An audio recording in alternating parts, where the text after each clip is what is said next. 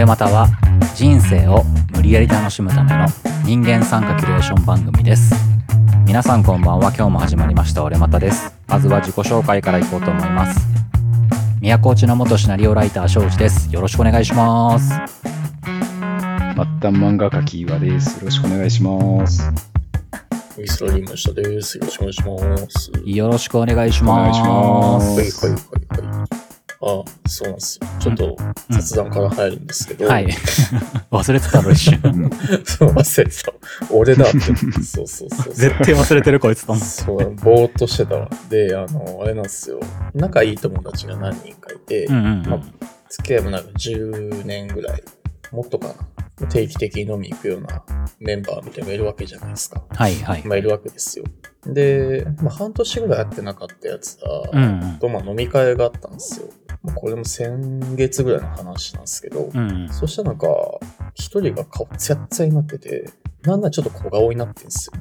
うん。すごい、どうしたんって言ったら、あ整形したわ男男だよね。で。男、男。へー。そうそうそうう。ん31なんですけど、うんうんうん。え？って思って、うん。でななんだっけね、えっと、その彼は、えっと、頬を焼く施術って言えばいいのかな？焼く。そう、そう、あの、焼いて、その皮膚をこう縮めて、小顔にするっていうのがあるらしくて。は骨格とかじゃなくて表面の縮めるの？すね。そうそうそう戻っちゃうから定期的にやらなきゃいけないんだって。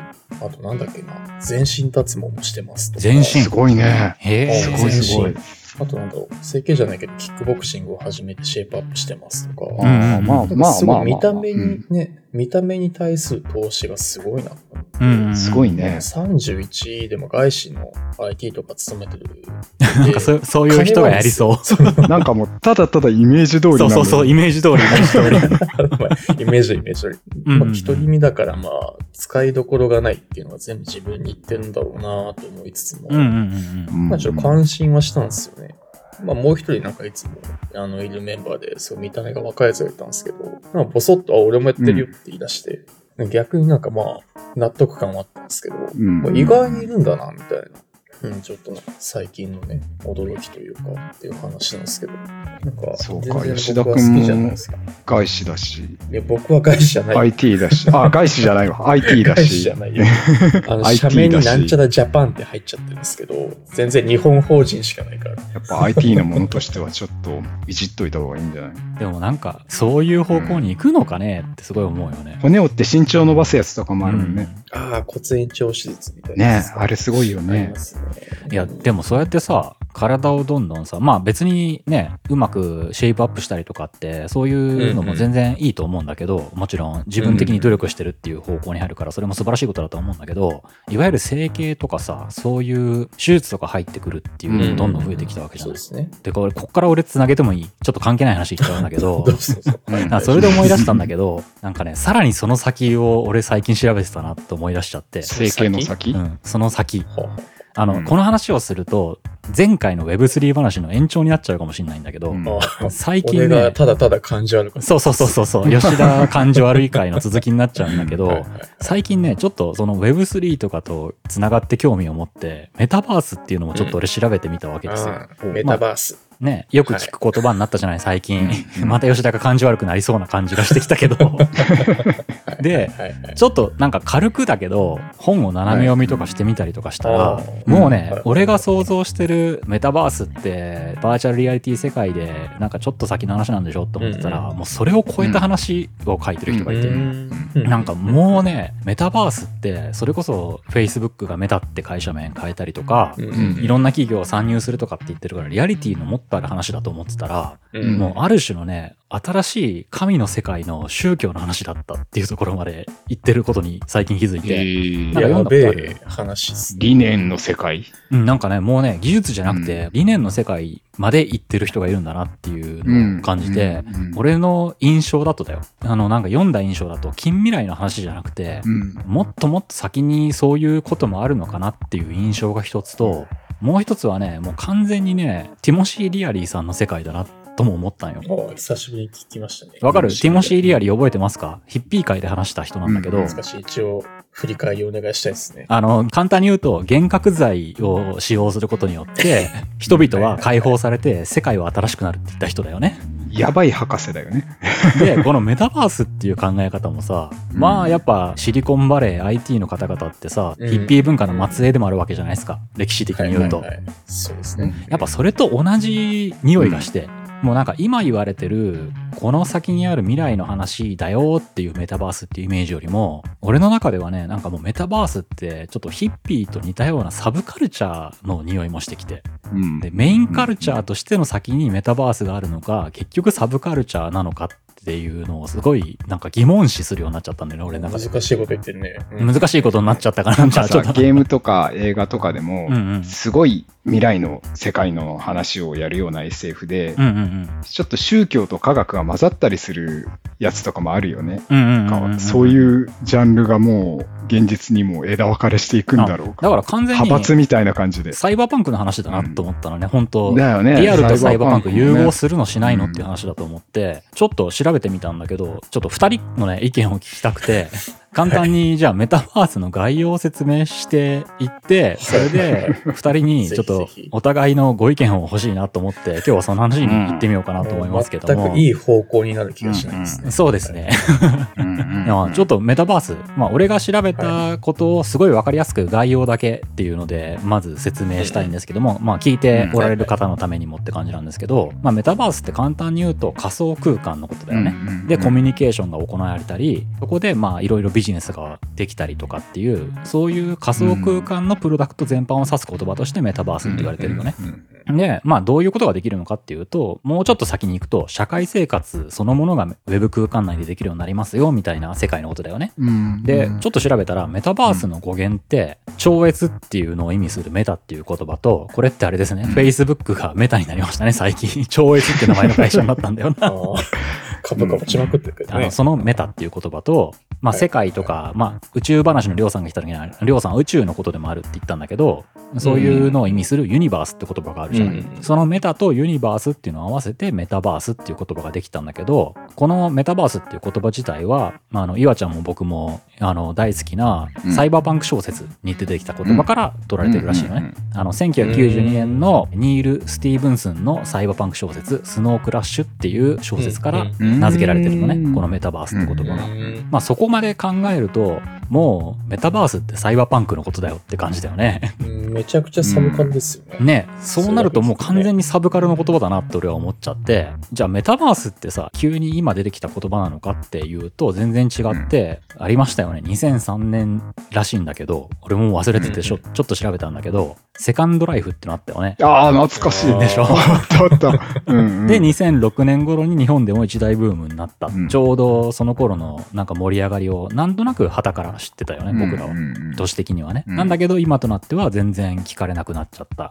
まああの時はうん。早すぎたとは言われてたよね。うんで、あと、これは俺あんま馴染みなかったんだけど、2009年にはサイバーエージェント社がアメーバピグっていうのを運営開始って、これも一応うんちょっとセカンドライフっぽいのがあったらしううん。聞いたな。うん、アバターがあるしねってことで。うん。ただこっちも2019年、割と最近なんだけど、多分これね、Adobe フラッシュの廃止とともに終了って書いてあるから、多分フラッシュ使ってたのかな。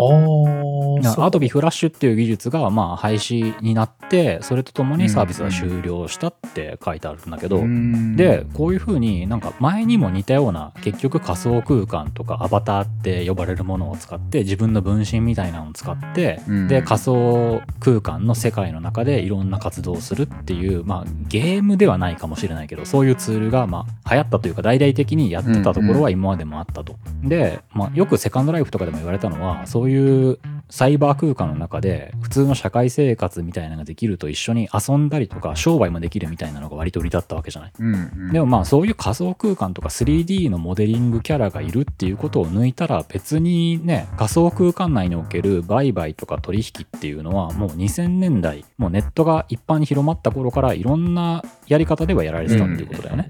だから別にそのメタバースがあるから新しくできることっていうことでもないよね。だからそう考えた時にメタバースって何って思ったのね。よく聞く言葉なんだけど、うん。よく考えるとそう思わない？そうなんですかね。なんかすげえ新しそうに言ってるけど何なんだろうなって思って、はいはいはい結局言ってることの世界的には、まあ、セカンドライフのようなことを言ってるんだろうなって思うんだけど、うん結局定着せずにリアルな社会はリアルな社会だしねっていうので廃れちゃってまあ一つのコンテンツの一つぐらいの感覚だったよね当時は。うんで今また騒がれ出して今回はじゃあその当時と何が違うんだって言ったらうんまあこの前ね前回吉田くんが話してくれたんだけどいわゆるうん。NFT っていうものだったりとかね、まあデジタルのものにはい デジタルのものにコピーのできない唯一であるっていう証明がつけるっていう技術だったりとかね。そうなんか前回僕がめっちゃ解説したみたいな感じで言ってくれたけど、僕あよ吉田はちょっと言って悪口しか言ってないんだけど。そ。まあ、そんな感じでそういう技術は、うん。まあ、今になって新しくできたものだからそういうものを全部複合してもう一回うんああいう世界観ができるんじゃないかっていうのがメタバースだよねうん多分。うんどうですか？補足ありますか？吉田君なんか。俺より詳しいだろう。うんいや、別にないし、あんまりメタバース興味ないなですね。でまあこうやって盛り上がって世界的な企業の動きとしてはさっきから何度も言ってるんだけど Facebook 社が2021年そうですね。10月に社名をメタにしちゃうっていうね。うんうんでうんうん1兆円規模の投資を始めるって宣言したっていうのがあったりとかあとはまあナイキとかもさゲームプラットフォームのロブロックスってわかる、多分アメリカのやつだと思うんだけど子供向けのゲームプラットフォームらしいんだけどん。その中で鬼ごっこ遊びができるナイキランドっていうのを開設してうん。その中で使えるキャラクター向けのナイキ製アイテムっていうのをそのアイテムを売り始めたみたいな感じのもやり始めた、うんまあ、そういう動きがあったりとか、まあ、あとうんうん。これはね何を始めたぞっていうのはまだはっきりしないけど Google とか Apple とかまあ代表するビッグテックもまあいろいろそういうところに投資を始めたっていうのが今ニュースによくなってることだよね。で結局そうやってなんかそういう動きを見るともう目の前に来てるじゃんっていうような印象で僕らは受け取るわけじゃん。んなんだけど、まあ僕らってやっぱリアルな世界ってあるわけじゃん。どんだけこのコロナが流行ってさ、家で仕事するとか外出ないっていうのがだんだん流行ってきたとしても、リモートワークっていうのが流行ってきたとしても、結局生活の基盤になってるのはリアルなわけじゃん。でさ、このメタバースの考え方って、そういうことで考えると、結局サイバーパンク小説の完全にサイバーパンクな世界ってことでしょ。あっちが中心の世界ってことでしょ。サイバースペースの中のことが。うんそう考えるとさ、まあ、目の前のような気がするけど結局それがどんだけ流行って今でも SNS だとかいろんな中でみんなその半分のリアルをそっちに移行していってるような感じはあるわけなんだけどだけど100%そっちに行くことってあるのかって俺思ったのね。どんだけこの先近未来として技術が進化したとしても。うんだからこのメタバースの世界っていうのは、まあ、簡単に言うとうんちょっと先の僕たちって完全にあのマトリックスの住人になれるのかっていう疑問が生まれたわけですよ。結局今のリアルの世界以上にそっちが盛り上がるっていうことはそっち主体の世界になるわけじゃない。ってことは僕らの今まあ一応リアルな生活で主体にしてる肉体の世界っていうのは消滅するわけじゃない。い行き、行き着いてしまう。行き着いてしまうとね。うん。で、ちょっはいとそのメタバースについて、これはちょっとそっちに特化して書いてる本だったのかもしれないんだけど、なんか VTuber さんが書いた本があって読んでたら。完全にそっちの世界に行くっていうことは、もう現実世界からの解放と新世界の創造であるみたいなことが書いてあったのね。香ばしいですね。で、そっちの世界っていうのは結局アバターって自分でキャラ作れたりとかするわけじゃん。理想の自分をデザインできるわけじゃん。はいはいだからそのはいはいはいはい新たなる世界ではアイデンティティっていうのを自分でデザインできるその自分でデザインした自分というアイデンティティを持てるこの世界であるとうんでその世界ではそういう自分っていうものの与えられた肉体ではなくてそこから解放されうんて自分でデザインした肉体を元に自分っていうものを表現してそこから外見的であるとかではなくて自分のあの内面を表現した外見でコミュニケーションができるっていうそういう一歩進んだコミュニケーションがあったりとかアイデンティティとかコミュニケーションとか経済の革命が起こる世界だと説いてたのね。ほうなんか、ん100倍希釈した落合陽一みたいなこと言うんですね。でその世界は自分たちが神の領域に踏み込んだ世界の再設計であり、でこれはちょっと別の人の言葉らしいんだけどどっかのうん外国のや、あの学者さんの言葉でもあるらしいんだけど神を目指した第一歩を踏み込んだっていうことでで僕らはホモ・サピエンスと呼ばれてるわけじゃん、うん。はいはい。それが進化してホモ・デウスになるっていう過程らしいのね。デウスっていうのはゼウスゼウスらしいのね。神らしいのね。でそこまでいくとそれって、まあ1億年後とは言わんわ。まあ1000年後でもいいけどさそういう僕らのさ、うんもう関係ないねっていう未来には、まあ、ないとは言い切れないわけじゃない。でも、うん。今それを現実にやりつつあるっていう段階なのかっていう疑問が逆に俺は浮かんじゃったのね。でそのあのその人の中で、まあ、これはどこまで本気で言ってるかどうかっていうのは置いといてなんだけど本だからそういう指名してるか分かんないんだけど、結局そういうメタバースっていうのが主になるかどうかっていうのはそっちの世界で生きる覚悟があるかどうかだっていうことみたいなこと書いてあって 覚悟も何も そう俺はね現えよ実の体は誰が面倒見てくれるのよ。あいいっすね。いいっすね。覚悟の問題じゃないのここら辺までの話を聞くと、まあ、これはある意味ちょっとそういうところに特化した本だったからそういう感じだったのかもしれないんだけど、うんうんうんヒッピーたちを先導しようとしたさティモシー・リアリーさんがさ幻覚剤をやってさ、ターンオン、チューイン、ドロップアウトって言ったのと同じようなサブカルチャーだなって俺は思ったのねやっぱり。覚醒せようん。同情せよ脱落せよですねあれと一緒だなと思ったん。で、大企業がさメタバースって言ってるっていうレベルとさ今のこの世界っていうのの調和を取ろうとするとやっぱ早すぎるんじゃないかなって俺は思ったのねでこっからはちょっと吉田君話になっちゃうんだけど。まあ、そこまで行くのはまだ早すぎるよってなったら結局、まあ、吉田君これから言ってくれると思うんだけどメタバースってやっぱり単なるバズワードなのかなって俺は思っちゃったわけですよ。ああ、なるほど。バズワードじゃないですか。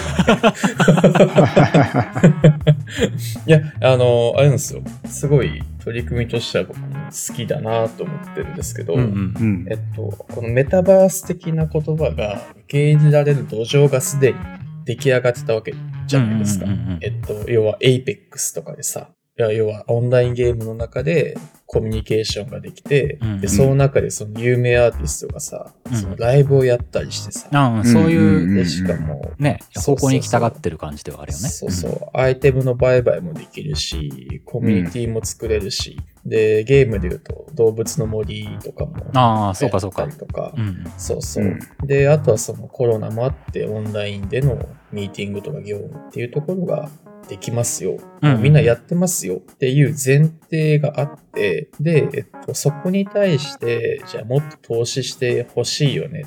で、えっと、かつ新しいもの何か作らなきゃな、パッケージング考えよう、メタバースだって言い出した印象が強くて。あのさお前さ先週と同じ話してるよな。そうそうそうそう。基本僕は言葉自体すごい嫌いなんですけど、うんうんうん個々のその技術とか、うんうんあの Web3 と同じなんですよ。ブロックチューンとか、DAO とか、個々の技術とか、個々のその考え方はすごいいいと思うんですけど、それを雑にまとめた言葉を、あの、社名にしちゃうとか、そのメタバースだって言って、人を集めて投資させようってして、しようとする動きはまあ。好きじゃないえでもさですね。そういうのをさ世界最強の Facebook っていう企業がさ、そこを前に出してきたっていうのはどういうことなんだろう？本当は失敗してるから今株価落ちてんじゃないですか。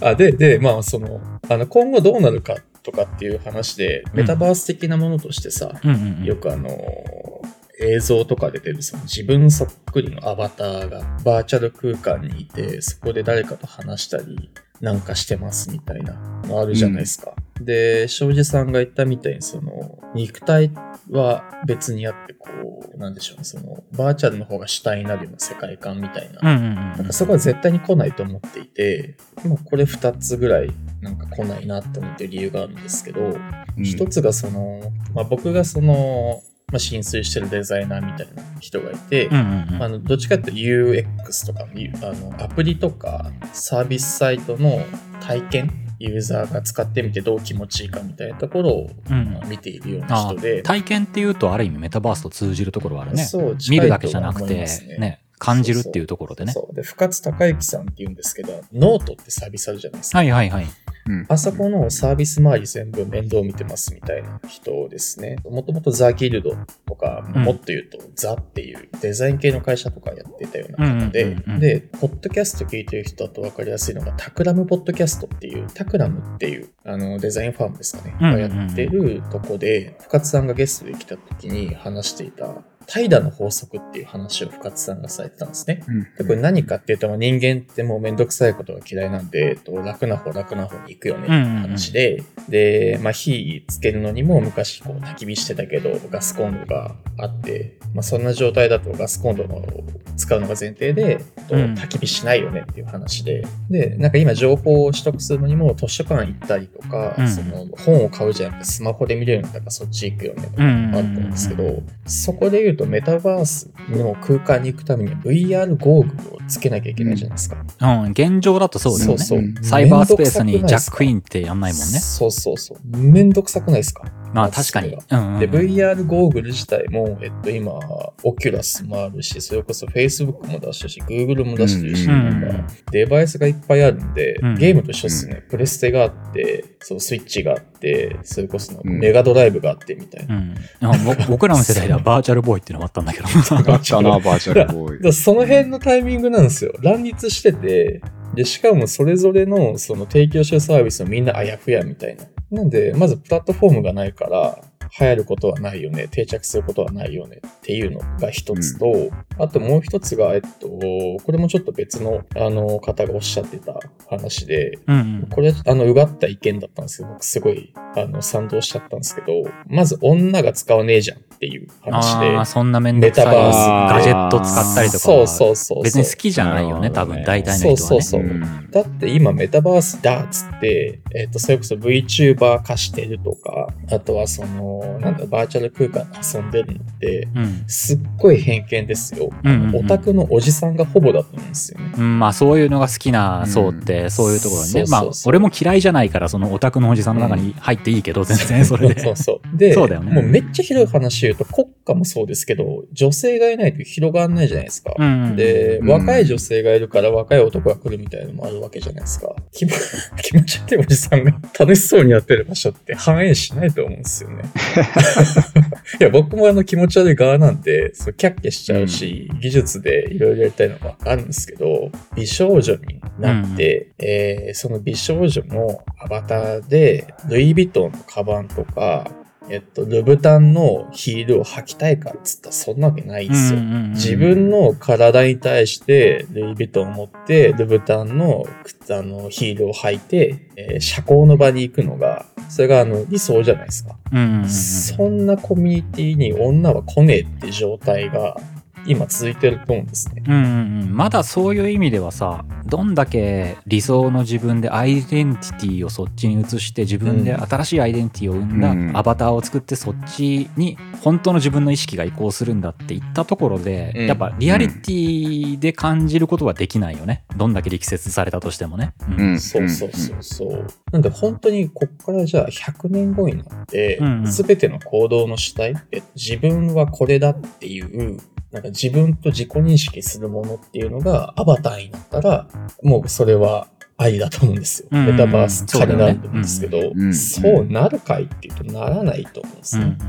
やっぱどんだけ100歩譲って聞いてもまだ早いなって気が俺もそこでしちゃうんだよね。うん。100年早いと思うんですよ。で、しかもこれってやっぱりネットワーク回線があって、体が守られて、リアルな体が守られてるところで VR ゴーグルつけられる人に限られるんで、市場としてもすげえ狭い話だと思うんですよね。今、Facebook が広告系で行き詰まったからメタバースだって言い出して、うんうん。投資家にお金を集めるためには今はいいかもしれないけど、じゃあ市場的にはどうなのとか、そういうのもあるから、なんかバズワードじゃんって思っちゃうんですよね。なるほどね。え、いわちゃん僕はなんか、ゲーム好きないわちゃんはなんかないの？別にそういう今のさうんバズワードかどうかとかなんかビジネスっぽい寄りじゃなくてもいいわなんでも。なんだろうね。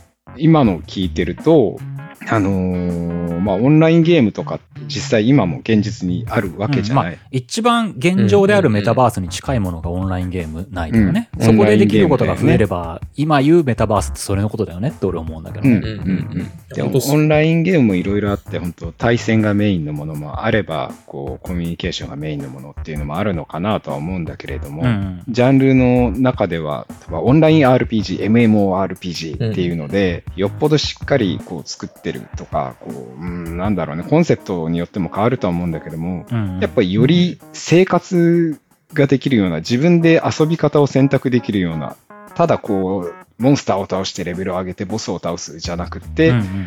どう説明したら分かりやすいのか。うん。えーじゃあそのゲームの中で、うんうん。自分は世界一の釣り師になりますってひたすら釣りをして、うんうん。釣りの能力を上げて、それだけをやる人っていうのもいたり、自分はすごいアイテムを作る人になって、うん売る商人になりますみたいなことができたりとか、まあ実際そういうゲームもあったりするわけなのね。だからモンスターを倒してクリアするとかじゃなくって、うんそういう職業を自分で選んで遊ぶみたいなことだと思うんだけど、でもそれって社会生活とは実際のリアルの社会生活と紐づくものではないわけじゃない。うんうんうんあくまでそのゲームっていう囲いの中でアバターを作って、やっぱり限られた職の中から選んで自分なりの遊び方をするっていうまあことだと思うんだとけれども。そういうね、釣りばっかりしながらゆったり暮らす生活をなんかしてみたいなの疑似体験みたいな欲求を晴らす方で仕事じゃなくてねその逆を行くものでもあるかもしれないよねそう。いうのって、うん、逆を行くものもあるし、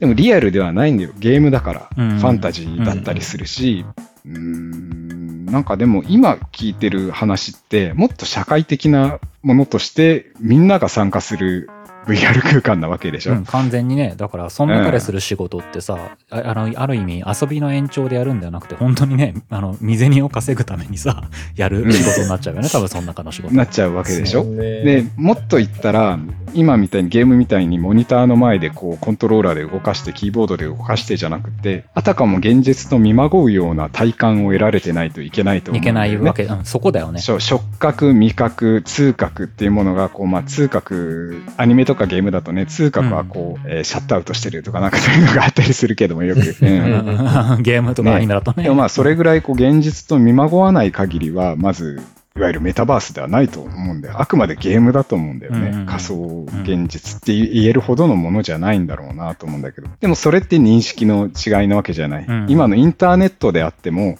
仮想、さっき翔ちゃん言ったけども、もうメタバースじゃんとも言えるわけまあそうだよね。だよね商売ができるし言い方によってはそうだもんね。違うって言う人もいるとしてもね。うんだから体感の違いなのと、あとはもう、誰もができる。さっき吉田くんが言ったように、誰もが当たり前に簡単に手に取れなきゃいけないわけだと思うんだよ。だって現実なんでしょ、それは。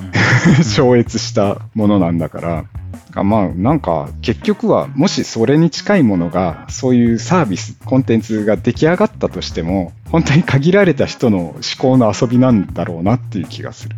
だってね、現実に体があるんでしょ、そうだよね誰かが管理しなきゃいけないわけじゃない。結局さ生かし続けてくれなきゃい本けないでしょ？当にそっちの世界に行くってことはさ、もう本当にリアルにそっちに行ったらってことだよ。うんマトリックスの世界だよねそうそう。アンダーソン君、君のリアルを見なよって言ったらさ、すげえいっぱい線に繋がれたさ、本当の肉体みたいなのがあってさ、機械が管理しててね。殻の中にさ、すごいね、養殖みたいな感じでなってるって状態になるぐらいじゃないと、リアルって移行できないよね、きっと。でもなんか、そういうものが出来上がるっていうことは夢があるなとはまあ本当に夢はあるよ。で俺もサイバーパンク大好き人間。間の一人としたら、なんかそれぐらいまで行ったらそれはそれですっげえ世界だなっていう夢はあるよ、もちろん。俺でもそれ、そのメタバースっていうのにやっぱ引っかかるのって、そっちがリアルになるっていう段階行くと、俺いつもね、なんかね、頭をよぎるのはね、のび太のブリキのラビリンスっていうドラえもんの映画が、ああ、懐かしい。あったね、あったあった。あそこのさ、うんなんか男の子がいたじゃん、ブリキ国高のうんうんうん。俺もちょっと今、うんうろ覚えになっちゃったんだけど、彼がさ、カプセルみたいなのも入って動いててうん、で、そこから出ちゃうと、そういうね、ブリキに何でもしてもらう世界になっちゃうから、僕は立って動くこともできないんだ、みたいなことを言うシーンがあって、うん。うん。メタバースって聞くと、それが俺ね、なんか、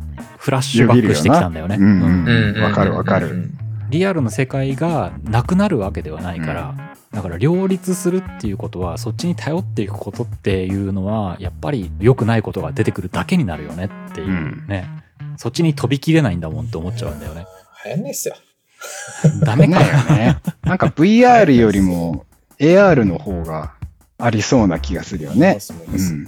で、あの、うんなんか、メタバースって言って、想像してるものが、まずみんなやっぱり違う違いうんだよね。うん問題そうか、そうだよね。そうだ、そうだ。そうそう。多分、今みんながメタバースって言ってるのって、VR、SNS だと思うんですよ。いや、俺もそこだと思う。そうだね。落ち着けるところってそこだよね。そうそうそうそうそう。VR チャットとか、その辺 VR、SNS を知った、なんかうんうん、人たち、投資家が、それっぽく言ってるだけな気がしていて、あの、2020年代に落ち着くところって、グラフィック的にちょっと未来感のする次の SNS ぐらいのところだよね、きっと。うんそうそうそうそう。俺はものすっごいオンラインゲームぐらいの感覚うん、いや、まあ、あとそっちですよね。ねえ、でなんかめっちゃ進化したオンラインゲームです。そうそう。で、なんかちょっと俺がネガティブに思ってるのが、うんその、やっぱ日本とかなんかメタバース協会だとか言って、今4団体ぐらいあるんですよ。へえ、あ、そんなんあるうんの知らなかった、俺。あの、我が、あの俺またラジオはもう完全匿名の、もうどこの司法も入ってないので好き勝手言えるから言うんですけど、うんうん。4団体が設立されていて、えっと、うん上から、あ、ごめんなさい、えっと特に、順不動でいきますけど、日本メタバース協会とメタバースジャパンとメタバース推進協議会と日本デジタル空間経済連盟っていうのがあるんですね。で、もうこれググってみてほしいんですけど、うんうんなんかね、古い日本のオールド企業が立ち上げて、おじさんがずらっと並んでるんですよ。おー中もおじさんのくせにおじさんおじさ。なんるほど、なるほど。大おじさんだね。大おじさんだそうそうね。大おじさんたちが。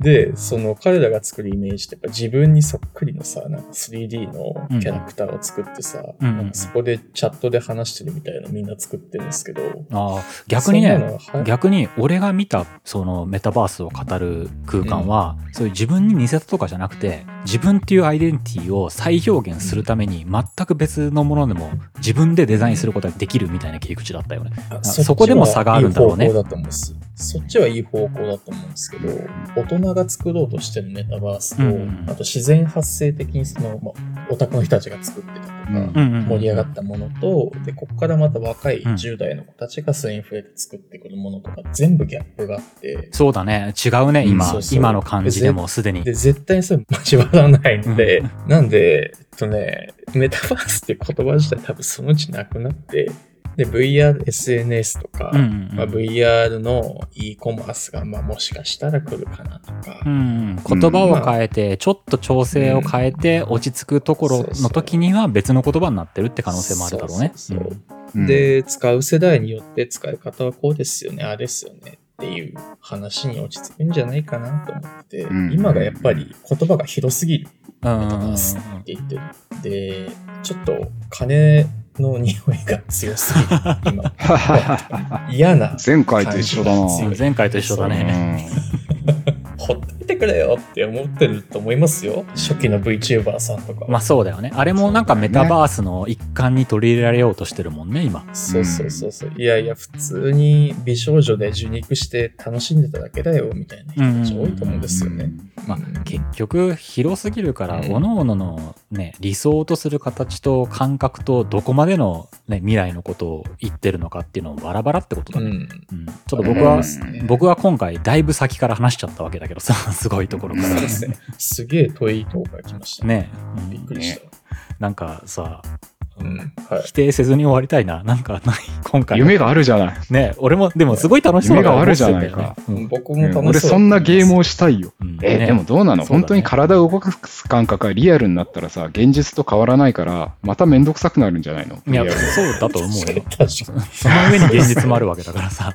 そうだよね。よりめんどくさいよってなるそれは現実だ。でもさそういう自分でデザインできる理想の世界っていう言い方って結局んリアルがあって別のものだからそういう感覚なんだよねだよね結局そこがリアルになっちゃったらさ、やっぱ変わるよねね、VR 内でめちゃめちゃ爽やかハンサムだけど中身は陰キャのままだからもじもじしてるなんかなんそれさあのなあ、アイアムはね、アイアムアヒーローの人の漫画でなんかあった気がするな、そういう話。ルサンチマンっていう漫画がね、確かそんな感じの漫画だった。あー、読んだことはないけどだいぶ昔の漫画だけどね、もううん10年以上。うんじゃあ、吉田君にまとめてもらいましょうか。はい吉田君に。そうですね。最後はじゃあおすすめの漫画で締めたいなと思いますお。おおなかなか強引な。絶賛ですね、今連載中のキラーエイプっていう漫画を読んでいただければと。キラーエイプ？まして、えっと、近未来の話で、えっと、うん22世紀末の話ですね。で、うんうん突然謎の飛行体によって、あの、すべての AI っていうのが停止してしまった世界で、うんで、人間の兵士が一人もいないっていう世界線なんですね。うんうんうんで、それでも戦争しなきゃいけないっていう状態になってきたんで、兵士を養成しなきゃいけないとなって、